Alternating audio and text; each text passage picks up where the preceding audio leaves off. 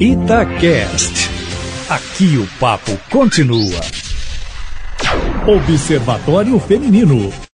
Olá, muito bom dia. Eu sou Mônica Miranda e o Observatório Feminino deste domingo, 1 de dezembro. Gente, meu Deus, já está no ar. Aqui no estúdio hoje as jornalistas Alessandra Mendes e Fernanda Rodrigues. Aliás, hoje sempre, né? Bom dia, Alessandra. hoje sempre. Bom dia, Mônica. Bom dia, ouvintes. Bom início de dezembro para todo mundo. Acabou 2019. Ufa, achei que não ia acabar nunca. Vai acabar. Bom dia, Fernanda. Bom dia e força aí para a reta final. E bom dia também para as escritoras que nós estamos recebendo hoje no Observatório Feminino. Ananda Sete, Bom dia, Ananda. Bom dia, meninas. Flávia Gama, bom dia. Bom dia, com muita alegria. Essas duas escritoras, elas fazem parte de um projeto que pretende exaltar as múltiplas funções dos contos. Interessante isso. Sempre que se fala de contos, seja de fadas ou em geral, há o pensamento de entreter e divertir as crianças. Porém, essas histórias são mais que um instrumento de diversão. Elas são capazes de auxiliar no desenvolvimento humano. É esse o ponto da obra Contos que Curam. O livro reúne estudos, contos e oficinas de um grupo de 24 especialistas para apresentar os significados e também as mensagens que as histórias transmitem, tanto para a mente consciente quanto para o inconsciente. O inconsciente nosso é eterno, né, gente? Casar, ser feliz para sempre, o príncipe, nesses contos infantis aí, o inconsciente. Você acha que esse inconsciente e as, os, as feministas falam que querem tirar esse inconsciente da gente? É, é por aí mesmo? O que que acontece? Nesse esse trato dos contos, né, é muito simbólico. A gente, adulto, a gente leva muito ao pé da letra, né?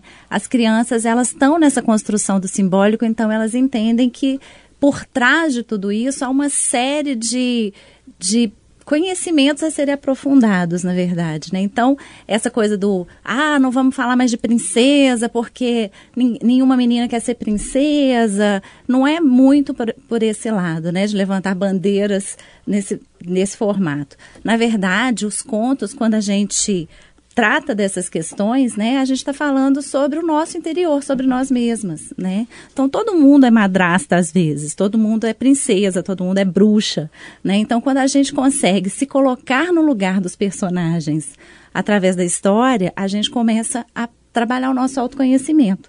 E é essa a proposta, né? Eu penso o seguinte, ai de mim, pelo menos, se não tivesse sido criada com contos de princesa e de rainha.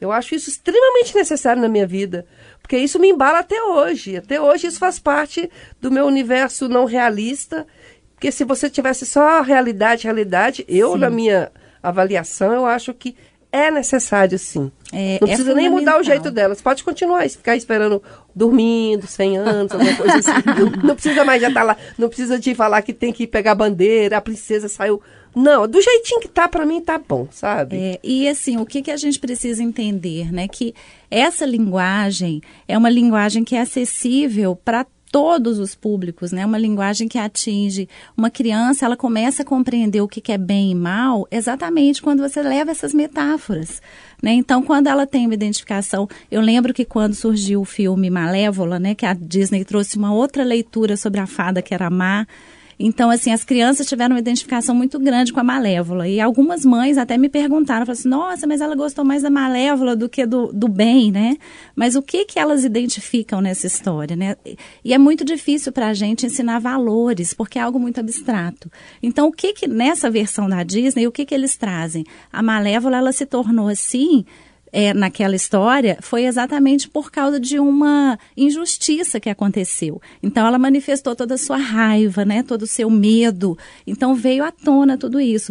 E todos nós temos medo, temos raiva, só que culturalmente, por causa da religião e tudo mais, isso a gente é, é, é ensinado né, a abafar tudo isso. Quando, na verdade, isso tudo faz parte da nossa construção. Então, quando você traz através de uma história, você permite que a criança, o adulto, adolescente, enfim, vivenciem, experimentem esse Gente, sentimento. o Papai Noel. Olha o Papai Noel. Olha né? o Papai Noel. Agora, me parece, Ananda, um pouco mais é, difícil, ou pelo menos que vem fazendo um processo diferente do antigamente, trabalhar para essas crianças de hoje, assim, que nós, mas a geração um pouco anterior à minha, principalmente, que é a, sua, Mônica, ter, viveu uma época que não tinha celular, internet banda larga, rede social. Não, que, televisão só com 10 anos de idade, que eu sou bem do É, interior. que, que basicamente era televisão com filme, né? Mas que o lúdico ele estava principalmente nos livros, né, nos nas contos. histórias, nos é um contos que as desafio mães contavam, essa né? nova geração. Na- nas músicas, né, que as mães cantavam para embalar. Ganhar da internet com ganhar da contos, internet, é- mas sabe o que que acontece? Os contos, de, principalmente os contos de fadas, eles são eternos. Eles têm, como a Flávia falou, um simbolismo muito profundo e não precisa querer matá-los, sabe? É, eles, é, além, para além do né, da, da princesinha, igual vocês estavam falando, é o simbolismo que está por trás disso, né? Então, o que que é a princesa? Que lugar que é esse? Não é a mulherzinha dentro de casa, sabe? São coisas muito mais profundas. Não é um estereótipo. É, não é um né? É o bem estereótipo. vencer o Arquétipo. mal, inclusive, É, praticamente é, todo são os final. arquétipos, como os arquétipos das deusas gregas, como os arquétipos, é, vários arquétipos que existem é, em várias sociedades, né? Os contos de fadas, eles são arquétipos que acessam o nosso interior, nosso mundo interior, e nos faz é, fazer um, um paralelo, como se fosse uma comparação, uma metáfora com os- as, as dores que nós estamos vivendo, né, os processos que a gente está vivendo, e com a jornada do herói, que tem em todo conto, principalmente, nem todo arquétipo tem e tal, mas né, os filmes em geral, até, né, falando mais amplamente, eles, é, a jornada do herói, ele- ela, tra- ela traz essa capacidade de solucionar as questões, mas de uma maneira que não é assim concreta. Ah, você está passando por isso, então você tem que fazer isso, isso e isso. É, sabe, uma, uma analogia que você faz com o que está no seu interior, é, se colocando no lugar do personagem, sabe? E aquele personagem ele enfrenta desafios, enfrenta questões e vence. E isso vale tanto para crianças quanto para adultos, ou os contos de adultos, eles têm uma pegada diferente?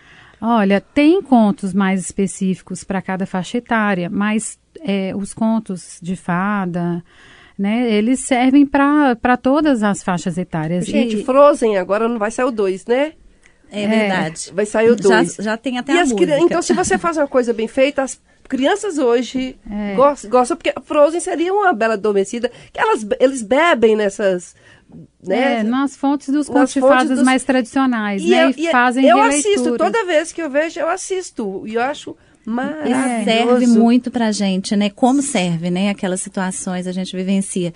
É, vocês levantaram essa questão, a gente estava falando no início do Felizes para Sempre, né? Um dos componentes dos contos, de fadas especialmente, né? É ter um final feliz. Um dos pré-requisitos é ter o final feliz. E aí, o que que isso faz, né? O que que isso mostra? É, quando você leva uma história para uma criança em que o, O bem vilão o passa mal. por tudo aquilo e o bem vence o mal e no final deu tudo certo, você não está iludindo como muitas pessoas pensam. Você está Trazendo esperança, plantando né? esperança, né? Mostrando que apesar de todas as dificuldades, apesar de todos os obstáculos que todos nós enfrentamos, vai chegar o momento em que a coisa vai virar e que vai dar tudo certo. Então é partir como o herói das histórias, né, como as heroínas das histórias, é partir em busca deste final feliz. E é o que a gente faz, né, gente? Nossa vida é, essa constante, né? Às vezes a gente acorda num dia e às vezes dá tudo errado, mas aí acontece alguma coisa ali que plim, deu tudo certo, né? Então, ouvir o é anjinho desse ou o final feliz. conselheiro que vem nos dizer que a gente é capaz, que a gente pode enfrentar assim aquele desafio e seguir em frente, né, e não retroceder. Os contos são extremamente importantes para as crianças, para elas aprenderem a nomear a- os sentimentos, a, a- a lidar com elas mesmas, né, com o que está acontecendo interiormente, dentro do interior delas.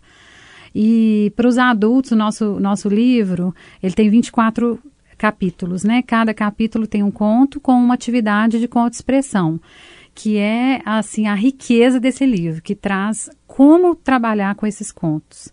Então, tem as atividades todas descritas, tintim por tintim, como fazer, e ele é separado por adultos, ó, é, crianças, adolescentes e adultos.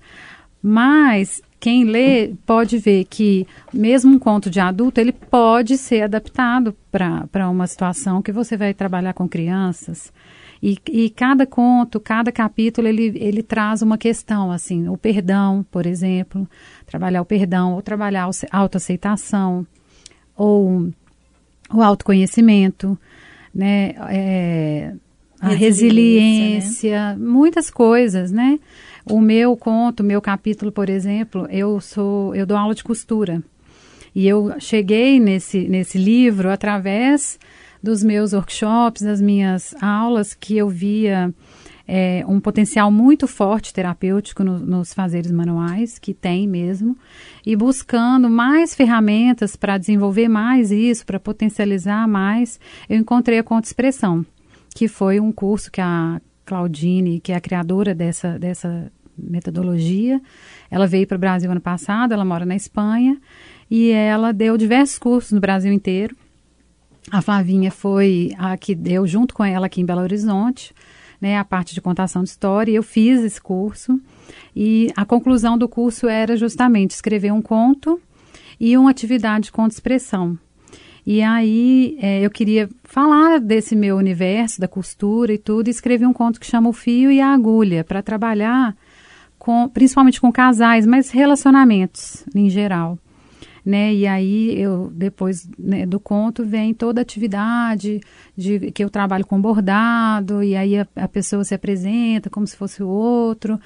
Tem, é, é uma, uma atividade assim bem completa e é e assim eu para mim no, no, na conta expressão eu encontrei assim um presente porque é uma forma de trabalhar super completa que eu já venho fazendo, né, desde o ano passado, com é, alunos mulheres, principalmente que eu trabalho muito com mulheres e com crianças, e que traz todo esse potencial terapêutico, desde o do conto, da contação de história, aí passa pelas perguntas, né, que ela usa o método socrático, o método da maiêutica, que a própria pessoa traz questões e soluções. Não é você que vai contar, ó, esse conto, ele fala disso, disso, disso, qual que é a, a... Seria a moral da história. A moral da história, entendeu? Então, as próprias pessoas, elas vão... É, elas vão descobrindo, é muito lindo, é muito bonito o processo. E no final a gente faz uma atividade de arte terapia ou jogos e tal para concretizar esse aprendizado, vamos dizer assim.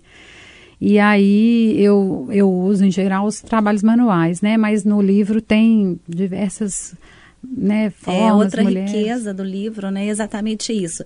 E foi muito interessante como que surgiu a ideia do livro, né? Eu já tinha é, lançado um livro em coautoria, que é o Coaching para Paz, e eu estava em busca de, porque eu, eu sou é, professora de contação de histórias, eu tenho um curso, né, de contação. E, e vinha para mim muitas vezes as minhas alunas perguntando, né? Falar, ah, Flavinha, eu queria muito usar, é, contar essa história, mas eu queria me aprofundar nisso, né? Queria que fosse algo mais. que eu mostrasse o poder terapêutico das histórias. Porque a gente sabe, né? Quando, quando você trabalha com isso, você vê é, a magia acontecendo, né? Então, quando você recebe os relatos das pessoas, uma simples história, né? E tem ali na plateia crianças e adultos, e às vezes os pais vêm falar como precisava daquela história, como estava passando por um conflito no trabalho e que aquela história traduziu para ele o que ele não conseguia verbalizar. E aí, é, eu pedi, né, eu queria muito, coloquei muita energia nisso, falei assim, eu que, quero é, criar mesmo um novo livro que seja com essa proposta, né, de ajudar profissionais a trabalharem, a explorarem o potencial das histórias. E aí eu tive a felicidade de conhecer Claudine Bernardes, né, que é brasileira, mora na Espanha e desenvolve esse trabalho maravilhoso da conta expressão. E nós conversamos online e tivemos uma identificação assim imediata, né? Porque falamos a mesma língua, né? Uhum. E aí eu convidei a Claudine para vir para Belo Horizonte para ministrar esse workshop. É, eu entrei com a parte dos símbolos terapêuticos das histórias, a Claudine veio com a conta expressão. E aí, nessa conversa da gente trazendo, né, é, essas ideias, e aí surgiu, eu falei, Cláudia, eu estava com a ideia de fazer um livro que fosse uma ferramenta para profissionais. E se a gente pegasse essas oficinas, porque como a Ananda explicou, né, a conclusão desse curso é a gente criar um conto e uma oficina para trabalhar alguma emoção, é, trabalhar com, com as pessoas que vão participar da oficina, né? Diz que quem conta um conto aumenta um ponto. Tem Aumenta. Isso, né? Olha só, outro dia alguém falou alguma coisa assim que quem conta um conto cura muitos pontos. Mas, eu gente, mas achei é verdade. Eu, por é? exemplo, quando adoro quando eu pego um filme. Semana passada eu comecei a assistir um filme assim por acaso. Aí no filme tinha cachorro, tinha filho que conheceu o pai, o pai não sabia que ele existia, a tia que sofreu um acidente, quer dizer, sabe, e, no- e tudo nas montanhas. Gente, foram duas horas sem imaginar o que, que era o mundo aqui fora. Mergulha, né? A gente mergulha, né? Qualquer história, até história ruim, alguém fala assim, É. te contar um negócio, aconteceu uma tragédia, você para e escuta a tragédia. Não, mas e aí, me dá mais detalhe. História, te, quando você tira de, sai de você, né? Sim. É muito bacana. E a gente está tão na moda falar sobre mindset, sobre mindfulness, né? E a história ela tem esse poder, né, de fazer essa presença plena. Você estava falando sobre é, a história ganhar da tecnologia. Eu te garanto que ganha, porque nada vence o olho no Eu olho, também. contato, sorriso. A casa ela tá né? ganhando, Nanda. Não, lá em casa já perdeu mil por hora. Mas é porque já cresceram muito, né? Não? Na realidade, a história de. Assim, eu nem sou apta a falar muito, porque a história de. Principalmente contos de fadas, esse, esse tipo de história não fez parte da minha vida de uma maneira tão presente. O que eu sei de conto de fada eu aprendi na escola. É, na minha casa, não. É, justamente assim, a minha mãe, os meus pais são da mesma região da Mônica, da minha também. E lá, eu lembro, minha mãe sempre trabalhou muito comigo com livros, e desde muito pequena, talvez livros que nem fossem para minha idade, mas ela, a minha mãe tinha uma paixão por teatro. Então, quando ela era criança, eles faziam muito teatro na pracinha da cidade. Então, o que ela contava para mim eram os musicais, ela cantava os musicais. O livro que a gente que ela trabalhava comigo, que ela lia comigo, era Feijão e Sonho. Como é que chama? Marcelino Põe Vinho. Ah, Era, era um também que eu tenho guardado. Tinha uma musiquinha de Bastião e Bastiana, que hoje, inclusive, eu chamo os meus pais de Bastião e Bastiana, por causa da historinha que eles contavam. Então, lá em casa não era Branca de Neve, Cinderela. Isso eu aprendi na escola. É, eu também ouvi na escola. Eram os contos de Pedro Malazarte, Sim, que eu que adorava. parte da nossa é a mesma cultura, né? riqueza Que eu tem. Mas adorava. sabe o que acontece, Fernanda? A gente está tá muito focada nos contos de fadas, né? Mas o que importa é, é esse momento de presença mesmo, sabe? De do compartilhado, estar presente, desconectado da tecnologia um pouco, porque não precisa competir, a gente precisa da tecnologia, né? Mas é, ter esse momento também, né, do olho no olho, do sorriso, da- das caras e bocas, né, dos gestos, das vozes engraçadas, porque é um momento para a gente também que é mãe ter um momento ali de diálogo sem aquele peso do ter que saber todas as respostas, do ter que corrigir, do ter que ensinar. É um momento assim de, de leveza, né, que a gente se permite. E o interessante, né, que é, como a Ananda falou, né, das nossas 24 autoras, cada uma tem uma abordagem diferente, né? A Ananda é mais dos trabalhos manuais. Eu vou mais por essa por- pelo lúdico da contação de histórias mesmo, e, e a minha oficina ela é para ressignificar dores e traumas, né? E momentos difíceis do passado. Então, assim, é, tem oficinas que é de construção de mandalas, né, Ananda? Tem, tem, assim, cada uma trouxe a sua especialidade. E são contos inéditos e não são contos de fadas, né, necessariamente. Você ver, né? A gente fica sabendo de tantas coisas bacanas que acontecem no mundo, né? Não- a gente não precisa ficar com depressão. Pois é. Tem esses contos aí, se você buscar um caminho, gente, você vai encontrar. Você tá com depressão? Começa a fazer um diário. Começa a escrever um conto. Você vai encontrar uma forma. Começa a costurar, bordar. Começa a costurar. fundamental. Eu acho que às vezes a pessoa que tá na depressão, ela, ela nem consegue enxergar esse caminho. Mas Exato. quem tá do lado pode ser esse caminho, né? Pode dar o esteio. Porque às vezes a pessoa tá tão imersa no problema ou na doença. por isso eu tô dizendo pra ela que assim, pega não e começa a consegue fazer um diário. enxergar. Mas a pessoa que tá do lado consegue. Mas um ela não amigo, sabe nem que o diário é pra né, poder um ela parente, curar, não. Mas começa. Dê essa opção, porque. E quem sabe o conto não salva é uma dica que a gente está dando aqui. Pelo menos um diário, você começa que de repente aquilo ali começa a melhorar. Alerta com suicídios de estrelas do K-pop. Quando a estrela do K-pop Sully tirou a própria vida aos 25 anos no mês passado, sua colega cantora de K-pop Go Hara, de 28 anos, ficou devastada e se despediu da amiga em um vídeo que foi transmitido ao vivo pela internet. Com lágrimas correndo pelo rosto, Go expressou a esperança de que Sully pudesse viver como deseja no céu entre aspas, vou viver de modo duas vezes mais diligente agora que você se foi. Ela disse: Queridos fãs, não se preocupem, ficarei bem. Mandou o recado dela. Mas no domingo, dia 24, seis semanas depois da morte de Sully, Gol foi encontrada morta em sua casa em Seul e a polícia descreveu a ocorrência como suicídio. Os suicídios de duas das mais amadas estrelas da música pop coreana levaram os fãs sul-coreanos a refletir sobre o que está acontecendo de errado no K-pop, a exportação cultural mais bem sucedida de seu país. Mas especialistas no setor de entretenimento vêm alertando há muito tempo sobre o lado sombrio que vive oculto por trás do glamour da música pop sul-americana, abalada por muitos escândalos. Legiões de jovens sul-coreanos treinam por anos, muitas vezes começando no início da adolescência. Os astros do K-pop já são considerados velhos quando se aproximam dos 30 anos, e esses ídolos em decadência muitas vezes tentam encontrar novos nichos, como atores, cantores, solo ou como presenças regulares em programas de entrevistas uma transição difícil e que em muitos casos não é bem sucedida. Para falar a verdade, não é só o K-pop. O suicídio na adolescência, nos jovens, é algo assim, a gente não divulga porque a imprensa tem um, um, um uma tática, né? Sei, um acordo que velado. Mudado, que mudou, ainda bem, assim. No, mudou, mas não, mudou. nem tanto, porque assim, se, por exemplo, se duas pessoas suicidarem amanhã, Itatiaia não vai dar. Não vai dar.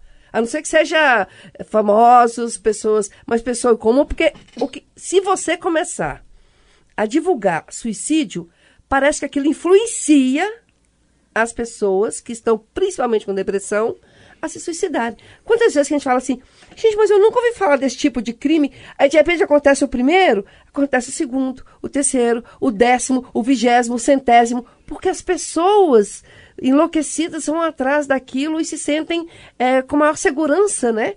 De fazer aquilo, tomam coragem de fazer aquilo que não tinha coragem. Mas se alguém fez, eu vou fazer também. Então a gente tem um acordo não falado, mas é uma coisa meio que da imprensa de tentar não ficar divulgando o suicídio, mas a gente sabe, os números saem, aqueles que são oficiais, porque existem outros números por trás dos oficiais, que o suicídio tá uma coisa muito louca. Eu não sei se sempre foi assim no mundo, se agora que piorou, se porque assim a cada dia são números que a gente fica de boca aberta. É, a gente estava falando sobre depressão, né, que é uma doença muito da nossa modernidade.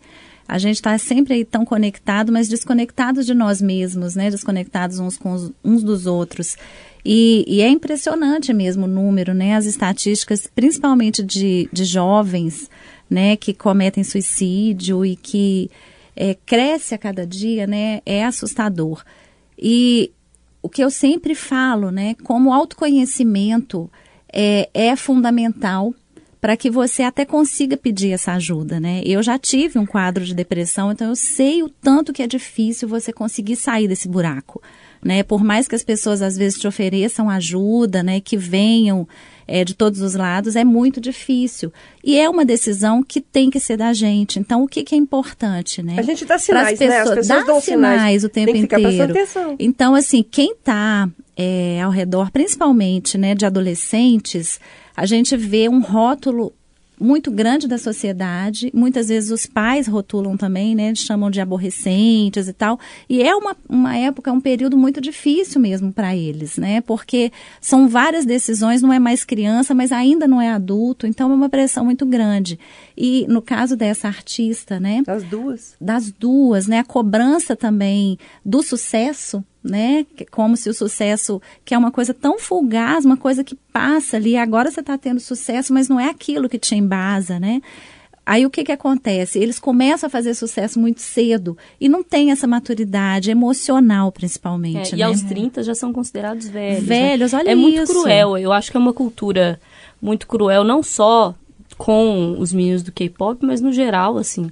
Com modelos também isso acontece, com artistas mirins, enfim. Ô, gente, até, desculpa te interromper, mas até com as próprias crianças comuns, Sim. sabe? É uma cobrança pra, por, por causa do Enem, uma cobrança porque eu, tra- eu que trabalho com criança e eu trabalho numa escola regular construtivista, mas eu dou aula para mães lá no meu ateliê de diversas escolas, escolas tradicionais, e eu vejo a angústia das mães, sabe? Crianças muito novas, começando com, assim, Agenda uma lotada, agenda né? lotada Tem para casa inglês, todo tem que fazer dia. espanhol, tem que fazer não sei o quê. É, e dentro da própria escola não tem espaço para brincar, não tem tempo para fazer nada, para o ócio criativo, para para se descobrir quem é, E aos 16 você tem Sabe? que definir seu futuro inteiro. seu futuro inteiro. E antes disso, sabe aquela cobra... As crianças também têm depressão. Tem crianças que às vezes é, é, com quadros de depressão muito pequenas, com oito anos, seis anos. Sabe? Porque é uma cobrança desde, parece que desde que, que sai da barriga. Então, gente- os pais medicamento, né, tem que, de- tem que ter um eu, eu acho que assim, tem que ter uma atenção muito grande dos pais, Sim. sabe? E dos É, profissionais, e dos né, Nanda, que profissionais, mas ficar com atento como que você está público. lidando. A gente está no dia a dia, a gente é rotina, eh, né? Somos adultos e aí a gente está o tempo inteiro com as crianças. Então vamos embora, vamos embora, vamos perder a hora, sabe? Essa pressão é de tudo, né? Mas principalmente na escola. Eu Gente, vejo eu tô escolar. lembrando de mim. Ontem eu tava sabe? falando pro meu filho assim, ó. Vou te dar um, um conselho. 19 anos. Preste atenção na sua aposentadoria. Ele, Oi, mãe. Eu falei, olha, você já tem que começar a pensar na sua aposentadoria. É desde já. Co- meu filho, começou a ganhar um dinheirinho, você faz uma previdência privada. Olha pra você ver. A minha loucura, a Você minha passando, neura. é. Eu já tava preocupada. Tu me lembra disso? Eu tava preocupada e ele olhou pra mim assim, tipo com interrogação. Falei, não, eu tô te falando pra você não esquecer disso. Vai que eu morro. eu morro é e esquece amor. de falar isso. Escreve uma É o carta, cuidado, melhor dele. né? É, porque vai falar assim, bem que minha mãe dizia. Você vai dizer isso um dia, meu filho. Mês de dezembro é um mês mágico, né, gente? É um mês de festa, é um mês de Natal, é o mês que chega o ano novo, é um mês de reencontrar amigos, amigas, ganhar presentes.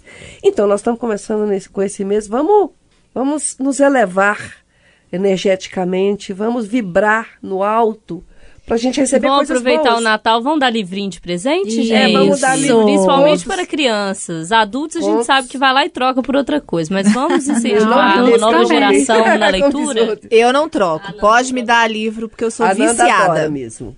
Ananda Sete, escritora. Obrigada, querida. Eu tocando aqui as, a- as escritoras. Obrigada pela Eu presença. Foi muito bom o papo nosso. Eu que agradeço. Muito obrigada pela oportunidade da gente estar colocando aqui um pouquinho da, do que a gente gosta, né? Flávia Gama, obrigada. Viu? Projeto muito bacana esse de vocês. Alguém encontra em algum lugar o sim, livro? sim. Eu é que agradeço a todas vocês, né, pela acolhida, pela divulgação. O livro Contos que Curam, Oficinas de Educação Emocional por meio de contos, ele pode ser encontrado em todas as grandes livrarias, leituras, Saraiva, pode falar nome? Pode. então, todas as grandes livrarias online, inclusive, ou com as autoras. A gente tem o Instagram do livro, né, que é o Contos que Curam. Tem o meu Instagram, flavinha.gama, o da Ananda, O meu é Ananda7, com dois T's. com dois T's. Tá bom, obrigada, gente. Fernanda, um beijo pra você. Beijo, beijo pra todo mundo, Mônica. Você tá muito meiga. Um beijo pra você. É porque dezembro É chegou, Natal. gente. Beijo. É Natal, já estamos no... Beijo para todos. na atmosfera de Natal. Um beijo para todos vocês ouvintes. Domingo que vem, a gente está de volta. tchau, Tchau. tchau até lá.